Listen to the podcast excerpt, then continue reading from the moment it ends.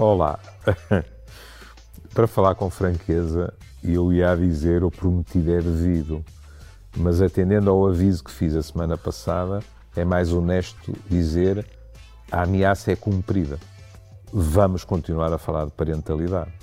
Teria sido mais fácil ficarmos apenas na questão de, do encaminhar na nossa garotada.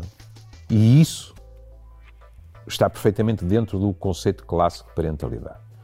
Quando eu me divorciei, durante algum tempo, vivi uh, em casa dos meus pais.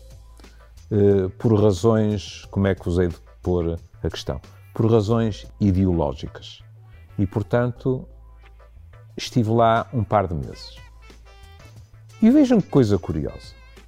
Eu era pai de filhos e, no entanto, a minha mãe tratava-me por Julinho e puxava-me as orelhas se eu chegava muito tarde à noite, dizendo, o que era mais que verdade, que eu ia trabalhar na manhã seguinte. Não é bem o que se espera da relação com um homem de 33 anos, pois não.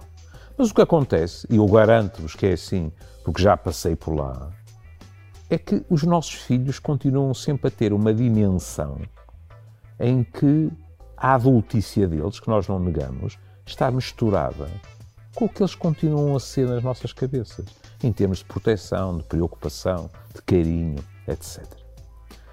E nós paramos, eh, não digo uma fronteira, mas numa zona, digamos assim, fulcral a semana passada, que é os desafios novos que se colocam à parentalidade.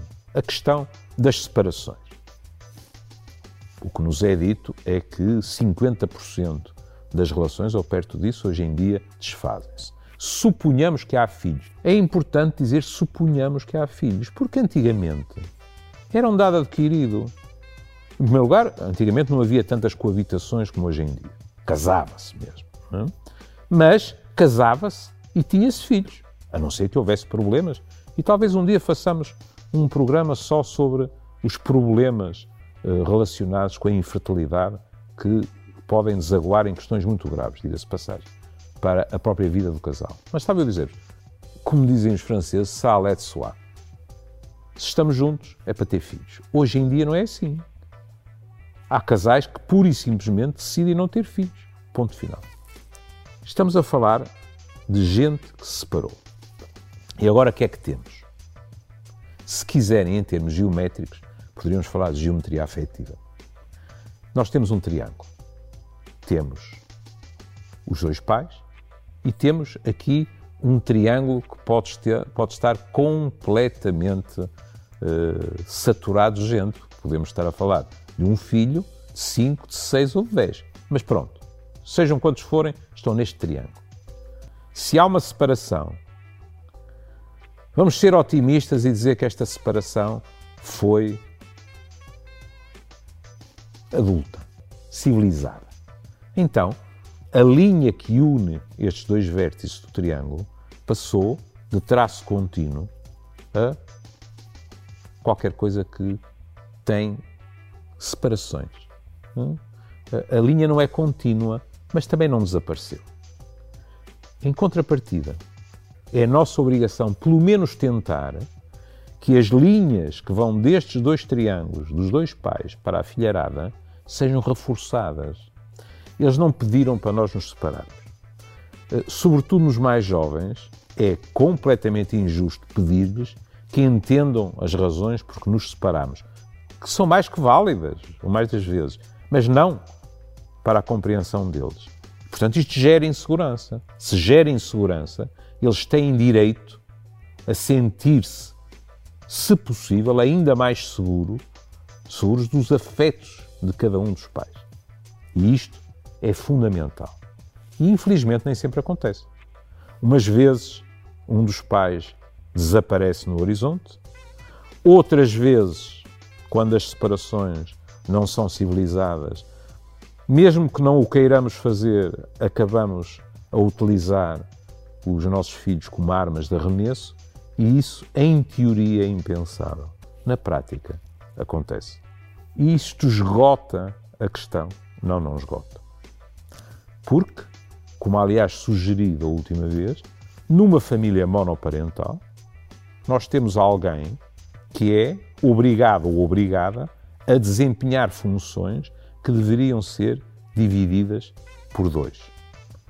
Além disso, não é raro que quem está menos presente tenha uma abordagem com as crianças que é uma abordagem de comigo é tudo fixe. Comigo vai-se ao cinema, comigo vai-se jantar fora, etc. E quem lá está em casa é que tem que lidar com as notas más, com os amulos, etc. E isto não é fácil e nem sequer é justo. Mais uma vez, a parentalidade passa pelo diálogo entre as pessoas. Porquê é que eu vos dizia que até os avós tinham a ver com esta questão? Durante a crise, todos vocês ouviram notícias sobre alguns dos mais velhos que receberam em casa os seus filhos que tinham perdido as suas próprias moradias, os seus próprios andares e que voltaram à casa dos pais, às vezes com filhos. E, portanto, assistimos àquilo que os meus colegas chamam o efeito boomerang, que é voltarem os filhos, já adultos, e, em grande parte, serem ajudados a todos os níveis, inclusivamente o financeiro. Tivemos idosos a deixar lares para terem dinheiro para apoiar eh, duas gerações em suas casas. E, portanto, nestas situações é que nós verdadeiramente nos apercebemos de que, noutras também, mas escolhi esta, nos apercebemos que a questão da parentalidade vai muito para lá dos berços da pré-primária, do secundário. Na realidade, o exercício da parentalidade, neste caso, neste exemplo que vos dei, de uma forma triste e pesada, mas que os mais velhos, evidentemente, jamais recusaram, vai até ao fim porquê? Porque os nossos filhos são os nossos filhos, são os nossos filhos até à hora da nossa morte. E nós tentamos, e às vezes conseguimos, e outras vezes falhamos ser o melhores pais possíveis. Até a próxima. Fiquem bem.